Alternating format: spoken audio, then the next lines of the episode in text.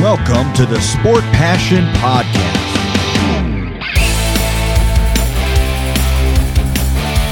And here is your host, Lars Marendorf.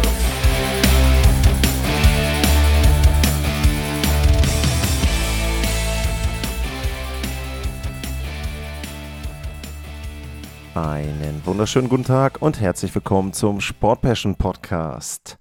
Die New York Islanders haben einen neuen Head Coach und das ist nicht irgendwer, sondern das ist Patrick Ra. Und in der heutigen Folge soll es um ihn gehen und eben um die New York Islanders. Und ich muss erstmal sagen, mich hat diese News überrascht und das war im Prinzip Breaking News, denn ich habe das Vergnügen gehabt, am Samstagabend das Spiel zwischen den Winnipeg Jets und den Ottawa Senators zu kommentieren. Und da war ganz interessant, die Jets hatten ein Spiel vor dieser Partie zu Hause gegen die New York Islanders gespielt.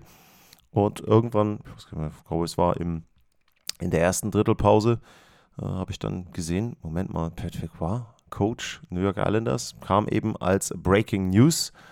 Und das habe ich dann auch im Broadcast kurz erwähnt. Und für mich war das insoweit dann auch ganz interessant. In der Vorbereitung eben auf die Partie äh, Jets bei den Senators habe ich mir das Spiel der Islanders gegen die Winnipeg Jets angeschaut. Also hatte ich natürlich firsthand auch ein paar Impressionen vom Islanders-Team.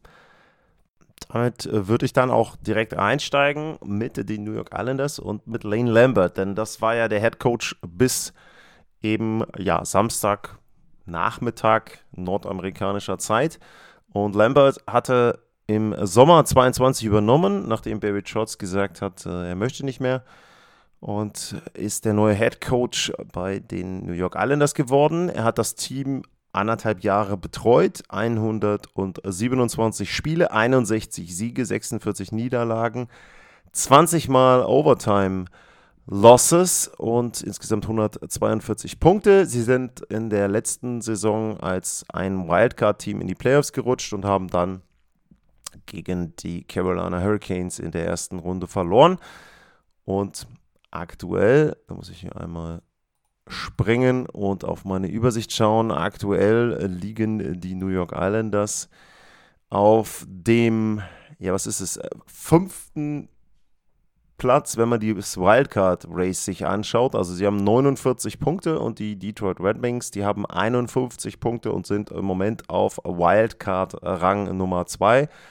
Also im Grunde befinden sich die Islanders in der Position, beziehungsweise in einer ähnlichen Position wie zum Ende der letzten Saison, ein bisschen weiter drunten und eben außerhalb der Playoffs, aber insgesamt auch nicht unbedingt überraschend in dieser Bubble rund um die Playoffs. Aber man muss schon sagen, es hat sich so ein bisschen auch abgezeichnet in den letzten Tagen und sie hatten einen Auswärtstrip wo sie in Nashville gespielt haben, wo sie in Minnesota gespielt haben, in Winnipeg und in Chicago. Und die ersten Spiele, die waren schon nicht so besonders. 1 zu 3 bei den Predators verloren, dann 0 zu 5 bei den Minnesota Wild, die ja in dieser Saison jetzt auch kein wirkliches Spitzenteam sind. Das 2-4 in Winnipeg ist für mich so die Niederlage, die man akzeptieren kann aktuell aufgrund der Form der Winnipeg Jets. Ja, und dann verlierst du eben 3 zu 4 in Chicago, die im Moment ja Probleme haben, im Grunde NHL-Kaliber Spieler aufs Eis zu bringen. Dementsprechend war das dann so, ja, der letzte Tropfen, der dann das Fass für den General Manager, für, für Lou Lamarillo zum Überlaufen gebracht hat. Und äh, Lou Lamarillo, der wird heute in dieser Folge auch noch das ein oder andere Mal Thema sein. Ja, wie gesagt, er möchte Lamarillo als General Manager die Saison retten und hat dann eben gesagt, Lane Lambert, vielen Dank, anderthalb Jahre. Das hat nicht so richtig funktioniert. Ähm, was man sagen muss, sie hatten in der letzten Saison extreme Probleme, was das Powerplay betrifft, auch dann vor allem in den Playoffs. Also das war ein ziemlich großes Thema bei den New York Islanders. Das ist in dieser Spielzeit etwas besser geworden. Powerplay ist auf Platz 11, aber Dafür haben sie eben eine andere alte Stärke abgegeben. Das Penalty Killing, da sind sie im Moment auf Platz 29. Und wenn ich jetzt einmal hier kurz äh, zurückgehe und sage, ich schaue mir das Ganze in der letzten Saison an, dann waren sie da auch nicht ganz vorne, aber sie lagen dort auf Platz 9. Also sie haben genau so ein bisschen die Kombination getauscht zwischen gutem Powerplay und gutem Penalty-Killing. Äh, letztes Jahr war es eben das Penalty-Killing, was in Ordnung war. In diesem Jahr ist es das Powerplay. Äh, was aber auffällig ist, wenn man sich einfach die äh, Statistiken auch anschaut, die New York Islanders lassen nach den San Jose Sharks die allermeisten Schüsse zu. Das sind 35 für den Gegner. Und wenn man sich anschaut, in welcher Gesellschaft sie sich da befinden, also bei den Teams, die viele Schüsse zulassen, auf, da sind die Sharks, die sind noch schlechter. Und auf Platz 3, 4, da sind die Columbus Blue Jackets, die Montreal Canadiens. Also das sind ja keine Teams, die mit den Playoffs wahrscheinlich etwas zu tun haben werden und dementsprechend ähm, sind die Islanders da zum Beispiel bei der Statistik eben dann schon ja, auf dem Weg nach unten und zeigen eben da, dass sie vielleicht dann auch nicht eines der Spitzenteams sind. Ansonsten, wenn man sich das auch anschaut, was auch Advanced Metrics betrifft, der Corsi-Wert, da liegen sie auf Rang Nummer 29 bei 5 gegen 5. Also das ist natürlich kein Wert, den du in irgendeiner Form haben möchtest. Ich will jetzt mal gucken, wie sieht es denn aus bei den Bodychecks? Ja, zumindest die alte Stärke haben sie behalten nach den Nashville Predators. Die meisten Bodychecks bei 5 äh, gegen 5, wenn man alle Situationen ja auch da nach den Predators die zweitmeisten Bodychecks, die New York Islanders alte Stärke. Und auch prozentual gesehen sind sie da vorne mit 57 Prozent der Hits in ihren Spielen. Also das, diese Strategie, die bleibt so. Ja, aber ansonsten eben die Islanders ein Team, was irgendwo ja, zwischen gut und schlecht und eben dann einfach nur im Mittelmaß äh, anzusiedeln ist. Das muss man einfach erstmal so feststellen. Sie haben natürlich mit Ilya Sorokin und äh, Semyon Walamov eines der vermeintlich besten Duos in der gesamten Liga. Nur wenn man sich dann anguckt, Sorokin hat einen Gegentorschnitt von 3,21. Die Fangquote ist bei 90,8. Das ist ein bisschen irreführend, weil das natürlich diese alten Statistiken sind, sage ich jetzt mal. Also äh, keine Advanced Metrics. Aber wenn man dann ähm, eben auch gucken auf sowas wie äh, Goals Safe Above Expected, da liegt Sorokin auf Platz 42 ligaweit mit plus 0,9, immerhin plus, aber weit weg von dem, wo er in anderen Jahren lag. Und auch da schaue ich dann einfach mal nochmal kurz zurück auf die letzte Saison. Da lag er auf Platz 3 mit plus 38,7. Also wenn man das jetzt halbieren würde, ungefähr die Hälfte sehen würde, wenn er diesen Wert ähnlich haben würde wie im letzten Jahr, dann müsste er im Moment irgendwo bei plus 20 liegen. Da liegt er eben nicht. Und das zeigt auch eine Problematik der New York Islanders. Kurz mal zur Person Patrick Roy. Ich weiß nicht, inwieweit alle von euch, von den Hörern mit Patrick Roy vertraut sind. Ich würde sagen, die, die richtig NHL-Fans sind, die Die Hard-Fans sind, die schon lange mit dabei sind, denen sagt der Name natürlich etwas. Ich will mal so ein paar Rahmendaten geben und da werde ich euch wahrscheinlich auch wieder ein Stück weit nerven, weil Patrick Roy ein Spieler ist, ein Torhüter ist, mit dem ich groß geworden bin, aus zwei Gründen. Zum einen, weil er natürlich voll in meine Altersphase der, ja, des Erwachsenwerdens oder der Jugendphase mit der NHL reinpasst und zum anderen hat er dann nachher für mein Lieblingsteam, für die Colorado Avalanche gespielt. Und da ist es dann so gewesen, dass ich mehrere Poster in meinem äh, Zimmer hatte, Eishockey-Poster, diverse. Da hing zum Beispiel Timo Seleni und Paul Correa. Da hing aber eben auch ein Poster der Colorado Avalanche und da waren drauf Joe Sakic, Peter Forsberg und eben in voller Montur Patrick Roy. Und das waren die drei Kernspieler der Avalanche von 1995, Dezember war es, glaube ich, bis dann 2003 war es. Äh, da hat dann Patrick Roy seine Karriere beendet. Ja, was gibt es zu Patrick Roy zu sagen? Er ist einer der erfolgreichsten Torhüter der NHL-Geschichte. Er liegt jetzt mittlerweile auf Platz 3, was die Siege betrifft. Martin Brodeur ist der erste, Marc-André Fleury ist der zweite, Patrick Roy ist der dritte. Und wenn man so ein bisschen sich die Namen anhört, dann klingen ja relativ ähnlich und da merkt man schon so ein bisschen franco-kanadische Goalies, da gibt es eine gewisse Historie und Patrick Roy ist im Prinzip derjenige, der den Butterfly-Style populär gemacht hat. Also sehr, sehr viele Torhüter, die groß geworden sind, eben auch in den 80ern, in den 90ern, die haben Patrick Ra, Ra idolisiert, die haben ihn als Vorbild genommen, weil er eben diesen Butterfly-Style mit, mit der V-Position, der Schoner und dann eben unten den Torwartstock dazwischen perfektioniert hat und weil er damit auch sehr, sehr erfolgreich war. Wie erfolgreich war Patrick war, auch da gibt es von mir einen kurzen Abriss. Also er hat sein erstes NHL-Spiel gemacht, 84, 85, es war aber nur ein Spiel, das war so einmal reinschnuppern als äh, 19-Jähriger. Und dann in der zweiten Spielzeit, da hat er die ersten 47 Partien gemacht, da war er richtig angekommen, da war er Rookie. Und als Rookie hat er die Montreal Canadiens 1986 zum Stanley Cup geführt. Und er war nicht nur Rookie-Torhüter und ja, dass man dann eben sagen muss, okay, äh, er war in dem Fall dann ganz gut, sondern er war derjenige, der die Conn Smythe Trophy als MVP der Playoffs gewonnen hat, als Rookie 1986 eben bester Torhüter in den Playoffs, beziehungsweise dann natürlich auch bester Spieler in den NHL Playoffs. Das war sein Auftakt in die Liga. Danach hatte er ein paar gute Jahre, hat die Jennings Trophy gewonnen, drei Jahre hintereinander, hat die Vilsainer gewonnen, zwei Jahre hintereinander, dann nochmal eine Jennings, eine Vilsainer. Und 1993, da hat er wieder überragende Playoffs gehabt. Da haben die Montreal Canadiens erneut den Stanley Cup gewonnen mit Patrick Roy. Das ist übrigens das letzte Jahr, in dem ein kanadisches Team den Stanley Cup gewonnen hat. Also da merkt man schon so ein bisschen, wie lange diese Phase jetzt andauert für die Kanadier. Und Patrick Roy hat auch in der Spielzeit die Conn Smythe Trophy als MVP gewonnen. Und da muss man auch nochmal eine Statistik erwähnen.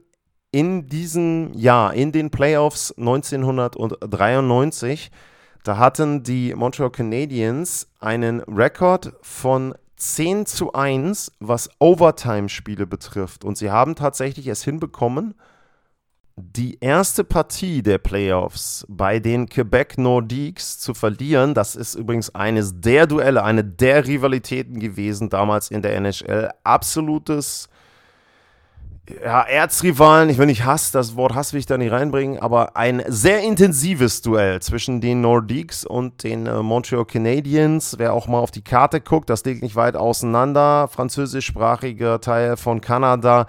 Sehr, sehr intensive Rivalität. Und die Nordiques haben tatsächlich das erste Spiel der ersten Runde gewonnen. Die hatten Heimrecht, die Nordiques, nach Verlängerung. Und danach haben die Montreal Canadiens alle weiteren zehn Partien nach Verlängerung gewonnen. Und das muss man sich auch nochmal überlegen. Eine Verlängerung heißt ja, dass jeder Schuss, der abgegeben wird, das Ende des Spiels bedeutet, eben Sudden Death.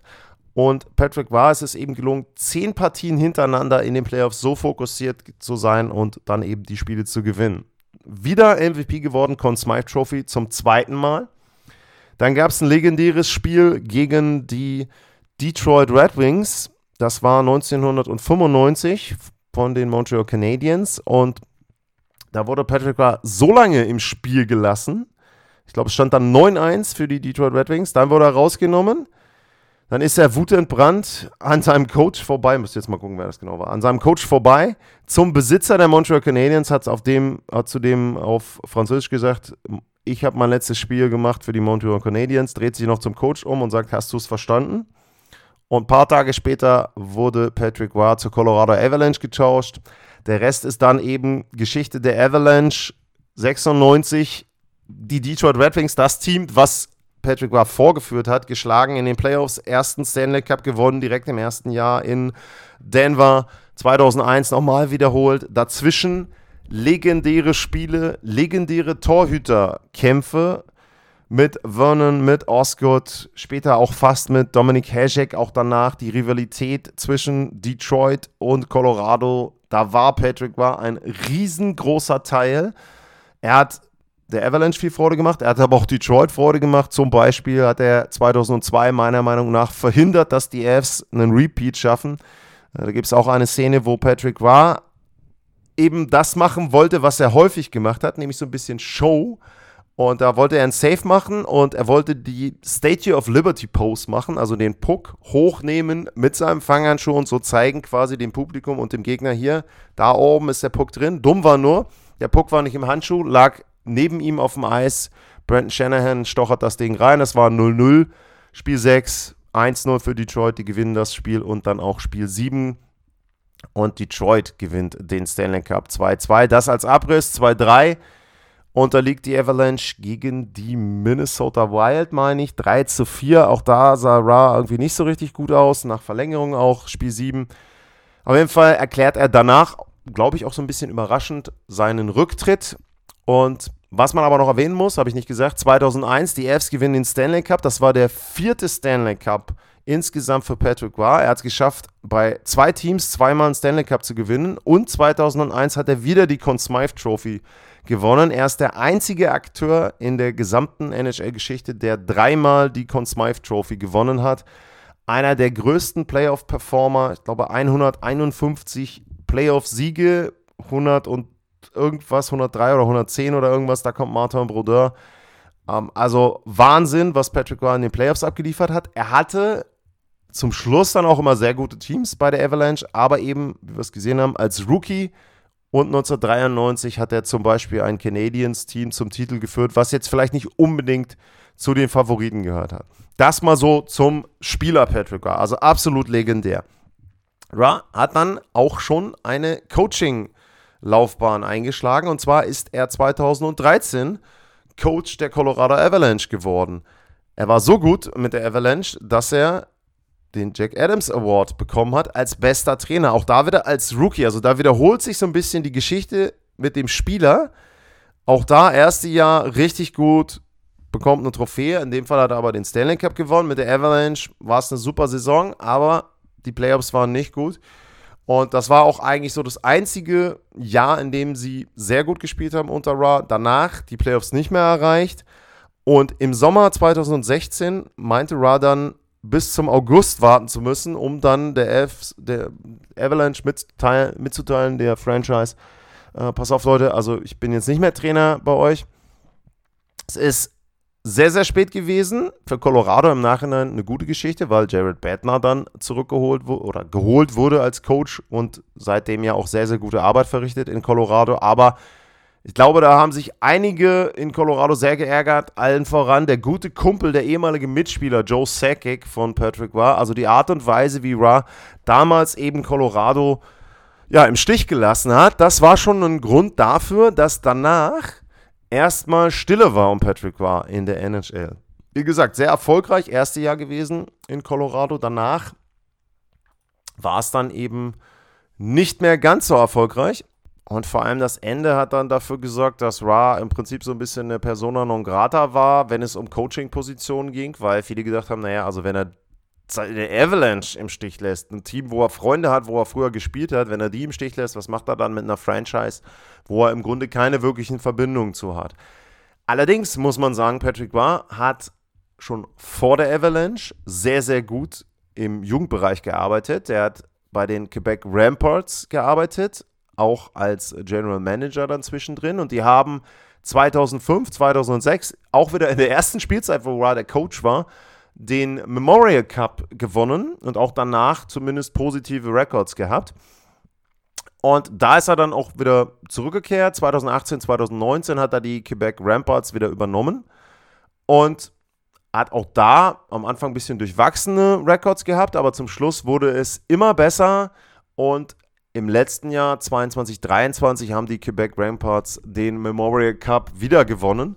Eben dann auch diesen Nachwuchspokal. Und ich glaube, das hat auch so ein bisschen dann wieder gezeigt, dass er durchaus auch länger dann erfolgreich arbeiten kann. Das ist natürlich alles im Jugendbereich.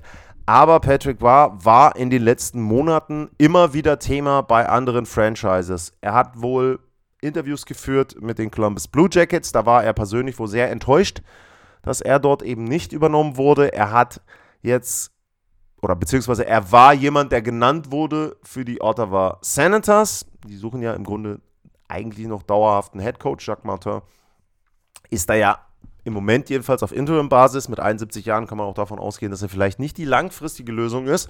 Und auch da wurde Patrick Roy eben genannt. Allerdings wurde er da eben dann nicht verpflichtet. Lou Lamarillo hat jetzt zugeschlagen, der General Manager der New York Islanders.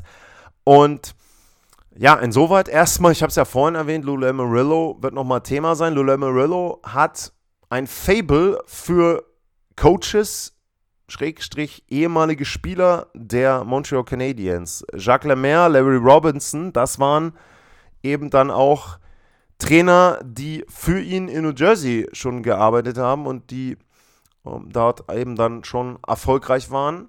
Und auch Pat Burns, also alle drei Coaches, die mit ihm den Stanley Cup gewonnen haben bei den New Jersey Devils, die waren auch vorher schon in Montreal recht erfolgreich. Und ja, das ist halt irgendwie so eine Historie, die sich durchzieht bei Lou Lamarillo, wobei Patrick Roy nun die Montreal Canadiens nicht gecoacht hat, aber wie gesagt, zumindest eine Vergangenheit dort hat. Die Gerüchteküche besagt auch, ich glaube, Elliot Friedman hat das gesagt, dass wohl mehrere andere Teams zumindest weiter über Patrick Roy nachgedacht haben und dass Lou Lamarillo jemand ist, der dann auch oft Entscheidungen trifft, die überraschen und dann eben auch aus dem Nichts kommen für Außenstehende. Das ist ja bekannt und in dem Fall hat er eben dann zugeschlagen, sich Patrick Roy gesichert. Was kann man über Patrick Roy sagen? Wenn man sich die Geschichte als Spieler anguckt, ich habe es erwähnt, diese Kämpfe, diese äh, Fights dann eben auch, die Art und Weise, wie er auch mit anderen umgegangen ist, die Art und Weise, wie, äh, ja, wie, ähm, abergläubisch er war. Er ist nie auf die rote Linie getreten, wenn er aufs Eis gegangen ist. Er soll mit seinen, mit seinen Pfosten, glaube ich, auch gesprochen haben, äh, mit seinen Torpfosten. Ähm, es gab gewisse Rituale, die er hatte in der Kabine, auch vor Spielen. Also ähm, er war auch jemand, der vor Selbstvertrauen strotzte. Es gibt da auch diese legendäre Pressekonferenz, ähm, wo Jeremy Roenick sich, glaube ich, beschwert, da hätte es ein Penalty geben müssen, war, meine ich, 96er Playoffs. Und die Antwort von Patrick war auf die Frage dann, oder wurde er so in die Richtung von, von ähm, dann eben gefragt, äh, sozusagen, was sagst du dazu, zu dem, was äh, Jeremy Roenick gesagt hat? Und dann kommt von Patrick Ra eben die Antwort, also tut mir leid, ich kann ihn nicht verstehen, meine beiden Stanley Cup Ringe, die sind im Ohr. Ne? Also eben dann hier, ne, mein Freund, ich habe schon Stanley Cups gewonnen, du hast noch nie einen Stanley Cup-Sieg erreicht mit deiner Mannschaft. Was willst du eigentlich von mir? Und Patrick Roy war eben jemand, der immer so eine cocky Attitude hat, der ja sehr, sehr selbstbewusst war ähm, hatte auch mal neben dem Eis so ein bisschen Ärger. Äh, hat da, glaube ich, auch mal vor Wut eine Tür ausgehangen. Ähm, Im Streit mit seiner Frau Geschichten. Also jemand, der sehr, sehr aufbrausend ist, sehr, sehr temperamentvoll. Auch das hat man als Coach gesehen. Ich weiß gar nicht mehr was. Ich glaube, es war auch eines der ersten Spiele, wo er sich mit Bruce Boudreau ähm, ja quasi ein Schreiduell geliefert hat. Wenn man sich das Ganze googelt mal, Patrick Ra, Bruce Boudreau bei YouTube da sieht es so aus, als ob Ra bald dieses Plexiglas, was zwischen den beiden Bänken ist, umläuft, umreißt, runterreißt, runterstößt und da drüber läuft und äh, Bruce Boudreau irgendwie in den Grund rammen will. Ich glaube, damals noch vom Pepsi Center hieß es äh, bei, äh, in Colorado. Also, ja, das war schon eine Szenerie, die gezeigt hat, dass er auch als Trainer sehr, sehr ähm, viel Emotionen reinbringt. Er hat als Jugendcoach mal seinen eigenen Sohn zu einem Goalie-Fight geordert, ne, wo er dann auch danach ja, so sich so ein bisschen rausreden wollte, das habe ich gar nicht gemacht und so weiter und so fort. Also jemand, der auch schon für einige Schlagzeilen gesorgt hat.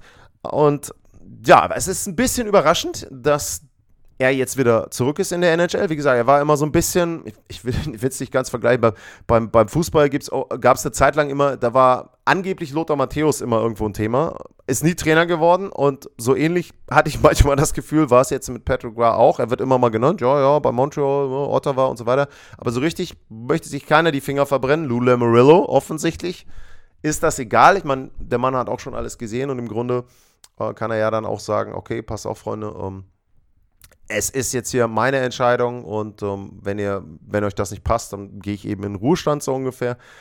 Und ja, ähm, ist überraschend für mich, aber sehr, sehr interessant und ich finde, das macht die Islanders auf einmal plötzlich wesentlich interessanter als vorher. Must-see TV auf jeden Fall, denke ich, erstmal die ersten Wochen. Äh, und es macht einfach auch die Liga interessanter, weil Patrick Roy ein Typ ist, der polarisiert. Man muss ja auch sagen, es ist New York. Er ist jetzt in dem größten Medienmarkt. Ja, es sind nicht die Rangers, aber trotzdem, größter Medienmarkt, so ein Superstar. Jemand, wo Kanada hinguckt, jemand, wo die USA hinschauen werden. Also, das kann der NHL erstmal nur gut tun. Ob es dann letzten Endes auch zum Erfolg führt, hm, weiß ich nicht. Also, ich bin mir nicht sicher, ob die Islanders viel mehr sind als wirklich dann ein Wildcard-Team. Ähm, das wird sich zeigen. Äh, wenn man einfach auch mal so ein paar Sachen noch um die Islanders drumherum sich anschaut. Die Heatmaps zum Beispiel, die Offensive, die ist sehr, sehr schlecht, was den Bereich zwischen den Face-Off-Circles betrifft, was den Slot-Bereich betrifft. Wenig Schüsse da. Äh, dann muss man sagen, andersherum, die Defensive ist vorm Tor schlecht. Die ist einzig im, im, wenn man jetzt nicht direkt vom Tor, sondern ein bisschen weiter den Slot-Bereich nimmt, so was weiß ich, drei, vier, ich sage jetzt mal vier bis zehn Fuß. Ähm, was sind das dann ab anderthalb bis vielleicht vier Meter vorm Tor. Ähm, da in der Mitte räumen sie ganz gut auf. Ansonsten ist diese Heatmap rot bis dunkelrot. Das heißt also, die Gegner bekommen da zumindest gute Abschlüsse. Das heißt nicht immer, dass dann auch Tore fallen. Daran wird sicherlich zu arbeiten sein. Er wird das Team sicherlich ein bisschen aufwecken, was äh, die Einstellung betrifft ich meine, ich kann nicht viel dazu sagen. Ich habe Lane Lambert nie persönlich kennengelernt. Ich habe ihn nur in PKs gesehen. Ich habe ihn hinter der Bande gesehen. Er wirkte jetzt für mich nicht so, als ob er jemand ist, der extrem emotional ist, der dich extrem mitnimmt, der extrem motiviert. Er ist sicherlich ein No-Nonsense-Coach gewesen. Äh, das glaube ich schon. Aber vielleicht eben dann doch nicht der Richtige, weil er mit seiner Art vielleicht auch zu sehr an Barry Trotz erinnerte. Das Weiß, wie gesagt, weiß ich nicht, kann ich nicht sagen. Aber von außen hatte ich zumindest an einigen Stellen so ein bisschen den Eindruck, dass das der Fall war. Ähm, jetzt muss man natürlich dazu sagen, Patrick Ra hat in den letzten Jahren immer eher mit jüngeren Spielern gearbeitet. Da sind jetzt die Islanders nicht so unbedingt das Team, wo man sagen kann, hey, Moment mal, äh, die haben ja relativ viele jüngere Spieler. Also, äh, wenn ich jetzt mal in den Kader gucke, Simon Holmström, der ist mit 22 der jüngste. Dann hast du noch Oliver Wahlström mit 23, äh, Kyle McLean 24, aber das sind ja auch nicht die Leistungsträger. Das sind dann eben Matthew Basal 26, Horvath 28, Lee 33, äh, Brock Nelson 32 und so weiter. Da sind eher die älteren Spieler mit dabei. Aber eben zum Beispiel auch einen Elias Sorokin mit 28 im besten Torhüteralter.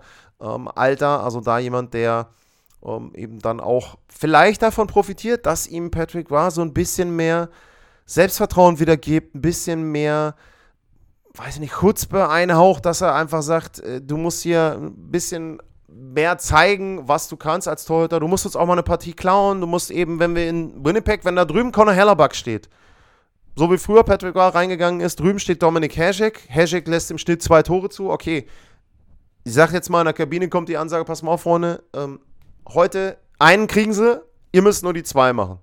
Dann gewinnen wir hier. Ne? Sowas in der Art wird in dem Phase nicht möglich sein, aber das ist für mich überspitzt gesagt das, was ich von Patrick Roy so ein bisschen erwarte, dass er seine Spieler so einstellt, dass sie für ihn durchs Feuer gehen und dass die Islanders, die ja eben, wie ich schon gesagt habe, schon sehr, sehr viel checken, einfach auch sehr emotional sind, dass sie viel reinlegen werden, dass sie auch da mehr auf dem Eis zeigen. Auch Bo Horvath war jetzt für mich nochmal alles von außen, ne? alles eher am Fernseher dann äh, gesehen, aber da waren eben für mich auch in den Playoffs zum Beispiel, fehlte einfach immer so ein Stück weit etwas. Frage ist, ob du über diese Motivation, über diese Emotionen viel sportlich erreichen kannst oder ob einfach die Qualität der Spieler letzten Endes dann nicht gut genug ist bei den New York Islanders. Das glaube ich so ein bisschen, aber trotzdem, ich gehe davon aus, die nächsten Wochen, die nächsten Monate werden sehr interessant sein bei den New York Islanders. Vielleicht dann auch eher etwas langfristiger. Ich gehe nicht davon aus, dass Patrick Roy jetzt schon schnell wieder da sagen wird, äh, ich habe jetzt keinen Bock mehr. Ich glaube, der weiß, das ist jetzt, das ist seine zweite Chance und wenn er die nicht nutzt, ist es auch die letzte. Also wenn er jetzt auf irgendeine Art und Weise Mist macht bei den New York Islanders und da wieder rausgeht selber oder aber weil er das Team nicht motiviert, weil er irgendeinen Quatsch macht, äh, da rausfliegt bei den New York Islanders, dann war es das mit seiner Coaching-Karriere in der NHL. Und ich glaube, das weiß er auch. Das weiß auch Lula Amarillo. Und dementsprechend, ja, für mich ein Low-Risk-Move in dem Sinne. Also du kannst, für mich können die Islanders nur gewinnen. Sie sind im Moment nicht in den Playoffs, sie sind nicht auf einem Wildcard-Platz. Mit Patrick Roy ist das möglich. Es ist viel anderes auch möglich. Ähm, aber auf jeden Fall haben sie da viel zu gewinnen und wie gesagt, vom Unterhaltungsfaktor freue ich mich wie Bolle auf Patrick Roy hinter der Bande. Bin gespannt, äh, wie er da auch agieren wird. Bin gespannt bei den ersten Kontroversen, bei den ersten Duellen. Übrigens, es ist die Division, in der John Tortorella hinter der Bande ist. Also das macht Flyers Islanders Games vielleicht auch zu Must-Watch TV, was jetzt vorher nicht unbedingt der Fall ist oder der Fall gewesen ist. Von daher, ja, ich freue mich drauf. Ich finde es sehr, sehr unterhaltsam. Und damit herzlich willkommen zurück, Patrick war in der NHL. Und natürlich interessiert mich, ich meine, ich habe mich jetzt, ne, habe ja eben das auch schon vermittelt. Ich freue mich wirklich. Würde mich aber auch interessieren, wie seht ihr denn das? Ne? Also findet ihr es gut? Sagt ihr, ja, super, dass der jetzt wieder mit dabei ist? Oder was will der da? Ne? Ist ein Coach, der kann eigentlich nicht so viel, hat damals viel Glück gehabt mit der Avalanche in der guten Saison wo er dann in die Playoffs kam, aber auch nichts gerissen hat. Also da würde mich sehr interessieren, wie eure Meinung ist. At lars-mar info at sportpassion.de. Also das eben von mir dann eine kleine Aufgabe, Frage an euch. Und an der Stelle auch, ich weiß gar nicht mehr, wer es war, aber wer immer mir geschrieben hat, die Idee hatte ich auch schon, die du hattest. Äh, Vorschlag war nämlich in der Sommerpause mal so eine Art Franchise-History zu machen. Also einen einzelnen Verein zu nehmen, eine Folge größte Spieler, größte Erfolge, dies und das, legendäre Spiele, sowas alles. Sowas habe ich auch schon geplant, steht bei mir mit auf der Liste. Muss ich eben schauen, werde ich mir vielleicht für einen Sommer immer jeweils eine Division rausnehmen, weil ich glaube, alle 32 Teams, da habe ich keinen Bock drauf, ähm, das zu machen, weil es zeitlich dann sehr viel Arbeit ist. Aber die Idee ist sehr, sehr gut und ich sage in der nächsten Folge, glaube ich, auch nochmal, wer es war. Schaue ich heute jetzt nicht mit rein. Ja, damit erstmal von mir. Vielen Dank fürs Zuhören. Bleibt gesund und tschüss.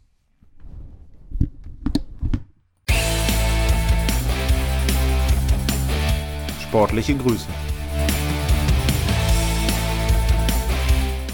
Das war's, euer Lars.